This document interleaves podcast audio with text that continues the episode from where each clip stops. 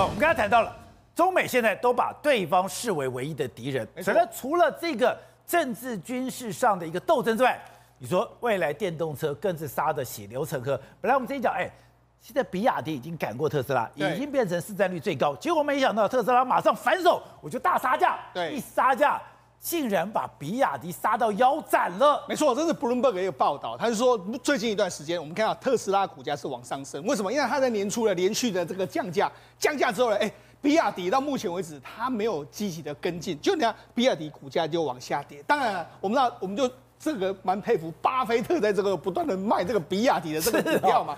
那在这段时间，他在卖比亚迪，对，那这段时间呢，特斯拉涨了九趴，那比亚迪跌了十四趴，也就是说，因为这个特斯拉技出价格战之后呢，这比亚迪的市值大概蒸发了一百八十亿，折合这个一百八十亿美金，折合新台币是五千五百亿美金，所以折合的这个缩水的状况是相当相当严重哦。那为什么？因为为什么特比亚迪没有跟进呢？对，因为那特斯拉呢，它一台车，我们就说一台车它可以赚三十万台币，哦，那比亚迪一台车只有赚六千一百八十，差这么多，所以。特斯拉可以跟你杀，我杀到底，哎、欸，我给你降一万块，你这个降一万块，对，你受得了吗？我降十万块都会赢得了。所以我就说，所以我就说，实际上特斯拉还有非常大的空间可以让你杀。所以呢，事实上，你有没有注意到，最近一段时间呢，美中国也有在批评伊隆马斯克、啊，对，伊隆马斯克前一阵子不是这个这个转贴一些贴文，Twitter，对中国来批评他，所以呢，事实上，特中国大概目前为止也感受到特斯拉恐怕。对中国的这个电动车应该不是个好消息。如果继续杀下去的话，可能搞不好会把中国的电动车都杀了非常惨啊。所以说不是只有比亚迪，是中国所有的电动车都血流成河。所以近段时间什么理想啊、小米、哎、理想、小鹏啊，未来都完全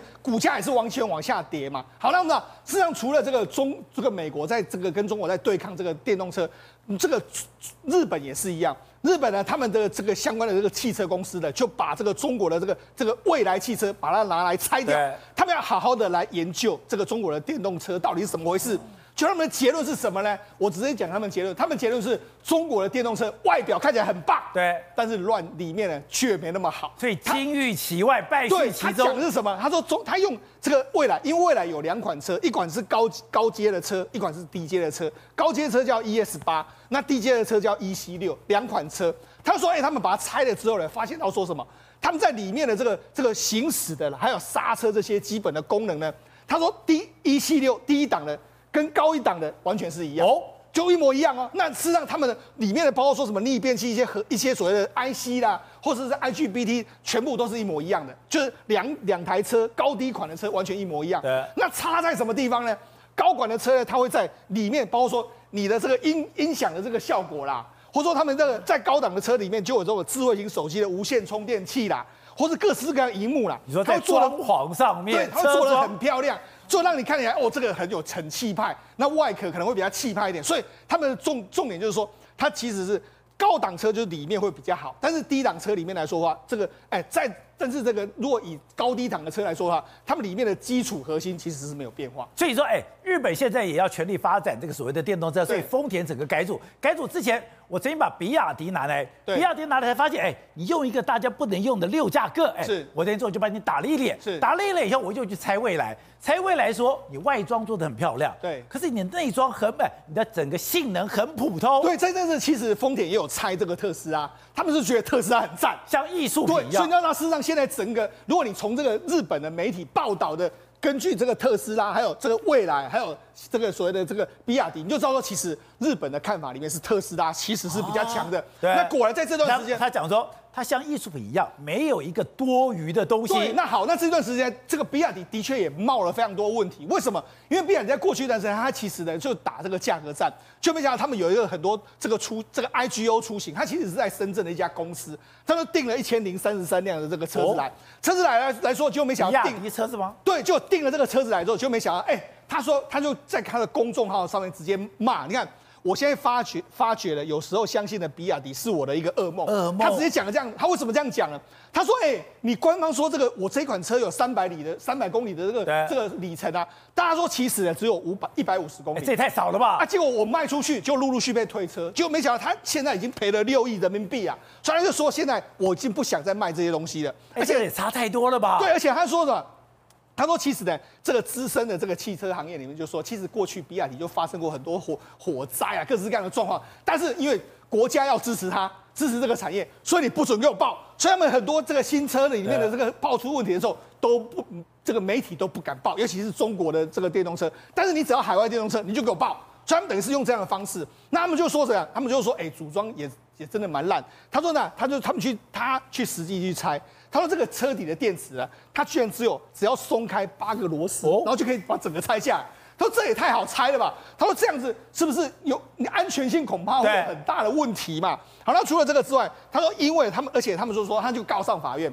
那高等法院呢？法院也是对你就是国家保障啊，就是这样子。他往往就是审而不判，然后就一直拖拖拖，所以等于是国家在保护这些产业。好，那我们就讲，事实上现在，但是呢，现在媒体就开始报了，因为已经有人敢开枪，所以你看，事实上二月二月的一周呢，烧了九辆车，现在又开始人在网络上说，你看真的很烂。你看这个过年期间来说话，路路上啊烧了也是七辆车左右的这个状况，那甚至你看。比亚迪的车一直烧，烧到连这个拖车都烧起来了，就是一直烧烧烧烧烧到无法止火的这个情况。我要把车拖走，对，就我自己车出问题，然后一直这样子，你看这就这台车，对，一连串就是一直烧，你看。底座一直在烧，显然是它电池在爆炸的一个状况。好，那除了这个之外，这整个特斯拉哎，在试车的时候居然就就冒烟了。比亚迪对，冒烟，比亚迪比亚迪就冒烟，然后整个路边的看这个这个看看看到路边的车子，哎，就是这个比亚迪的车就直接在那边烧了起来。那整个电池还出现一个爆炸闪燃这个情形，大你看这个就完全爆炸。你看这个消防队原本还拿着这个喷火器去，他现在不敢喷。你看一直在下面一直爆一直爆。它就是一个一个电池一个电池这样爆掉的一个状一个状况，所以那这种状况呢，我跟你讲，在外国外的电动车比较看不到，因为国外电动车他们封装都封得很密实，它显然这个封装之间的封装的就不够密，才会出现这样状况。所以你看，市场有你看，这是上半去年上半年比亚迪，你看都是比亚迪发生车祸或或者是闪燃的这个事件一很多啊，一大堆啊，那是甚至啊。还有充电桩，连比亚迪他们自己做的这个充电当中出了非常大的这个问题，所以那现在为止来说，大家真的完全受不了，而且比亚迪的品质也真的很差。前一阵子车主还说什么呢？他说：“哎，我开这个空调，空调之后九美桥就有金属粉末就从这个。”这个所谓充冷气孔就喷出来，太夸张了。你看他还需要，他还需要用一个纸把它罩罩住。为什么要罩住呢？他说啊，这个不知道是什么粉，他说闻的真的很很很不舒服。就没想到，哎，这个比亚迪就是说啊，这个哦，这个是什么？我们你这个里面的成分，我们把它验了一下，这个是叫做氢氧化铝。那氢氧化铝呢，事实上很多胃药里面都有用到这个东西，那基本上对身体无害。好，那为什么会有氢氧化铝这个东西呢？很简单，因为它可能在冷气配件里面有一些氢已经氧化掉了。所以就出现了氢氧化铝，然后它就透过这个空调系统就喷到我们人的脸上。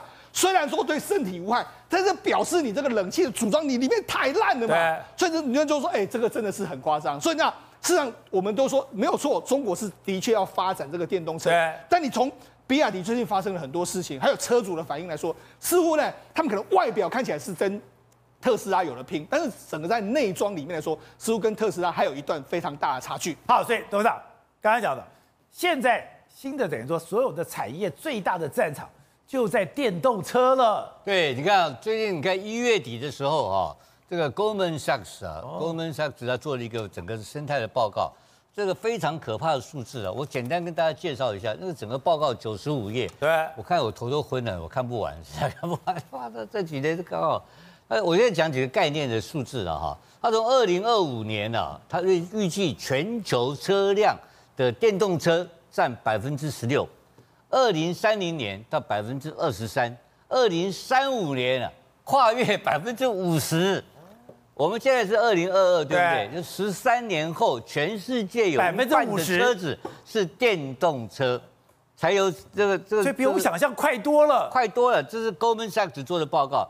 然后呢，现在的这个利润呢，哈，目前电动车的利润呢，是一年是赚。这个全球一年的车辆汽车的利润是三千一百五十亿美金，就是二零二零年。然后呢，现在的你知道吗？就是二零二零年的电动车的利润从二十亿美金已经降，已经到一千一百亿美金了，多可怕！一千亿，就它已经占了三分之一的全球汽车利润的三分之一了。它吃了好大，不是说量的，而且他连利润利润都吃了，非常高的情况之下，然后未来他的做零配件的，做零配件的，他预估未来的哈，现在目前一年是十亿，他在未来未来几年当中呢，可以到两百三十亿美金，这些都是有完全量化数据出来。你看看你刚刚讲到哈，各个车厂这里面的变化，那个里面互相在拼价钱、在拼生态，但是整个它叫做什么？它是一个 ecosystem，就是整个生态系统。对，他说整个电动车生态系统的完整的联合的的研究报告，未来台湾的主流啊，台湾能够翻身。从现在的六千六百亿的 GDP，对，翻到一一万二一一一兆二，或翻到更高的话，完全要靠这个玩意，完全靠电动车，因为我们台湾不可能做品牌了，对你不要谈了。你记得你刚刚讲的特斯拉啦，讲到什么呃未来啦，讲到这些所有的美国各各个品牌，关键台湾做什么？台湾是做 supply chain，我们会做主要的供应链。然后最近世界上几个大的事情发生，你看到没有？看就福特。汽车在美国跟美国政府申请了一个什么东西？他拿到了，他给已经完全取得宁德时代的电池的完全 know-how，百分之一百授权宁德时代把所有的电池授权，就是所以福特可以自己做电池了。完全，福特已经有很多跟 LG 也做电池，但是他这一次跟宁德时代，因为宁德时代是不被接受到美国的一个公司，那宁德时代怎么搞呢？那干脆我全部给你。以前是中国人去偷美国 know-how，对，现在是美国人要跟中国人买 know-how，但这个案子美国政府还不见得批准哦，还不见得批准了，所以他现在美国现在大量在推动这个东西。目前来讲的话，整个在技术上做大量突破的可能性的机构呢，还有一个关键就是半导体，因为你没有半导体的搭配的话，你的整个的发展会受到受到限制。因此，美国现在两手策略，几个大的车厂。加上这个半导体的这个这个竞竞争的话，有有望在未来十年之内，如果它真的压迫中国成功的话，他的电动车就可以超前。对的，现在台美有一个新的关系的发展，就是蔡英文总统真的会去美国吗？真的会去雷根的纪念馆，然后在那边发表公开演说吗？呃，事实上呢，那么外界包括国民党之前的这个相关的外交人员啊，本来之前的揣测蔡英文会在八月的时候呢出访这个巴拉圭啊。事实上这是不可能的事，为什么？因为巴拉圭的总统大选呢，事实上他的在野党的这个等于说候总统候选人说，他一当选就要跟台湾断交，啊、所以我怎么可能？我现在不知道他到底是谁当选，我怎么可能冒着啊，大概在野党万一这个总统当选了以后呢，要跟台湾断交、跟中国建交的这个风险去等到八月再去这个巴拉圭嘛？今这个月的月底就会出发。这个月的月底，月底去美国，月底直接到美国，先过境纽约了以后呢，然后直接到我们那么中美中美洲的这个中南美洲的这个相关的这个友邦啊，瓜地马拉参加台湾友台湾的这个友邦高峰会，然后呢再到另外一个呃友邦呢啊这个贝里斯啊，那么参访了以后，重点在于回程。回程呢？回程的时候呢，一样啊，在美国加州的洛杉矶啊。那么过境之外呢，他会在洛杉矶直接跟美国众议院的议长啊，那么呃，等于说麦卡锡呢，直接在洛杉矶见面。那么我相信这个是包括台湾跟美国之间的一个协调啊。为什么呢？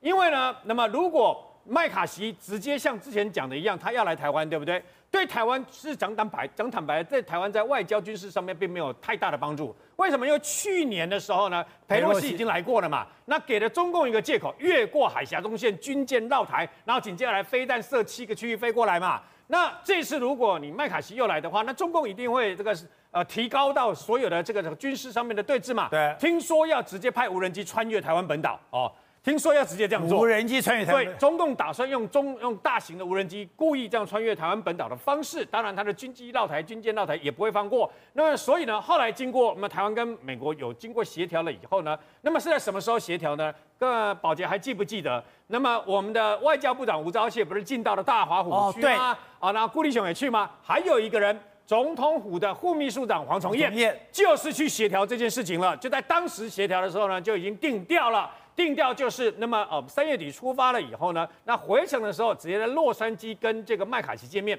事实上，台湾我们的这个四十几年来，没有一个总统能够在过境的时候跟这个美国的重量级的相关的这个等于说政治人物见面，所以这也是第一次跟啊众议院的一个议长呢麦卡锡在呃洛杉矶见面。还有，那么蔡英文也会到在南加州的这个呃雷根图书馆呢进行公开演讲。他在上一次二零一八年八月去的时候是没有公开演讲的，所以这次呢，那么台湾美国也给你的面子了嘛，啊，一样你给一样可以到这个等于说呃这个洛杉矶去见了众议院院长麦卡锡，然后呢又在雷根的这个等于说图书馆里面呢公开向这个全世界这样演讲啊，而中共也有个楼梯下，那么他就不至于用太大的军事动作，顶多那一天来骚扰我们台湾的飞机跟军舰多一点而已。